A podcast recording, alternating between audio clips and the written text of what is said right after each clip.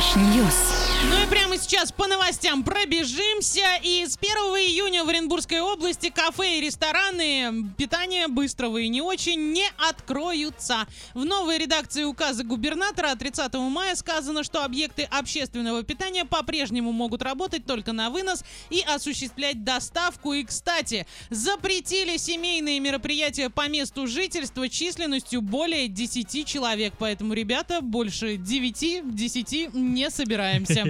А в составе Южного Урала появился новый защитник Руслан Амиров, 1995 года рождения. Он воспитанник пермского хоккея. В прошлом сезоне он выступал в составе Хумо-2 Ташкент. Ваня, наши играли с ними, нет? Наши играли с Хумо, который не два.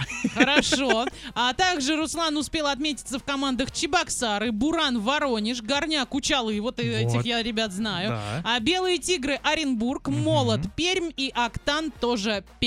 Ну что, ждем тебя с распростертыми объятиями. Будем надеяться, что все получится и все будет хорошо. И еще новость у меня прям быстренько. 1 июня День защиты детей в этом году пройдет без аттракционов и других развлечений в парках Оренбургской области. Сфера развлечений для детей остается закрытой как минимум до 14 июня. Поэтому на лошадках не покатаемся. И, кстати, губернатор-то заметил, что на пони выстроилась очередь кататься. Напо- Пони, пони, да, живы, живые лошадки маленькие, которые. И он был очень-очень возмущен. Поэтому, ребята, ни пони, ни лошадей нам пока не видать. А на сюрпризе тоже. Давайте как-то без сюрпризов обойдемся. Ваня, расскажи своих новостей. Э, Расскажу. Сначала не самую трешовую, но тем не менее, пакистанского голубя-шпиона освободили после трех лет ареста в wings. Голубь чалился три года.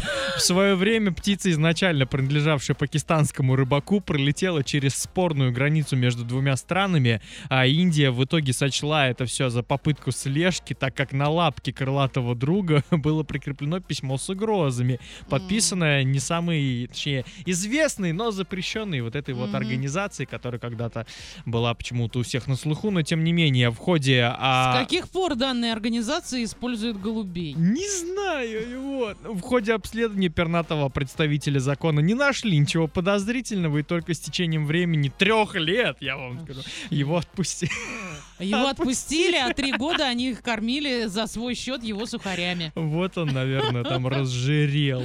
Ну, скорее всего. Так, и вторая новость. Давай, ты прям, ты прям говорил, что это прям трэш Да. трэшовый. Я уже боюсь. Если что, я прям вот держу руку на пульсе, чтобы отключить тебя. Итак, значит, а, двух австралийцев наняли для сексуальной фантазии со шваброй.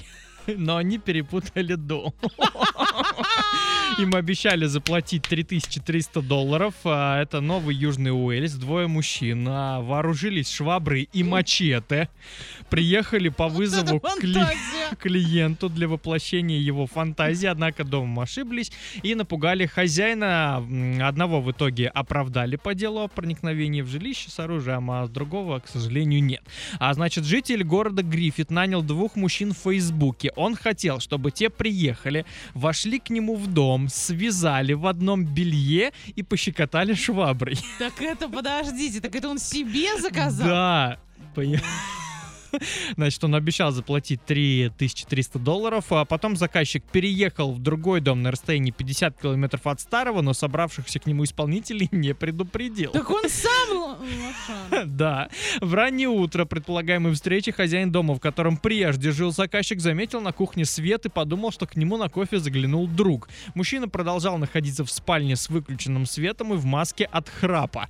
В следующий момент он увидел двоих мужчин, которые называли его чужим именем, и когда свет загорелся, хозяин дома заметил, что над ним склонились неизвестные с мачете и шваброй. Исполнители поняли свою ошибку, извинились, пожали руку хозяину дома и отправились по правильному адресу. Там уже заказчик встретил, попросил оставить мачете в машины и пригласил зайти. А о, за- хозяин приготовил им завтрак, а потом приехала полиция и арестовала их за незаконное проникновение в жилище. Слушайте, ну здесь все сошлось просто вот так, как не должно было быть, абсолютно все. Больше всего в этой истории меня смущает Трэш, т- т- trash news.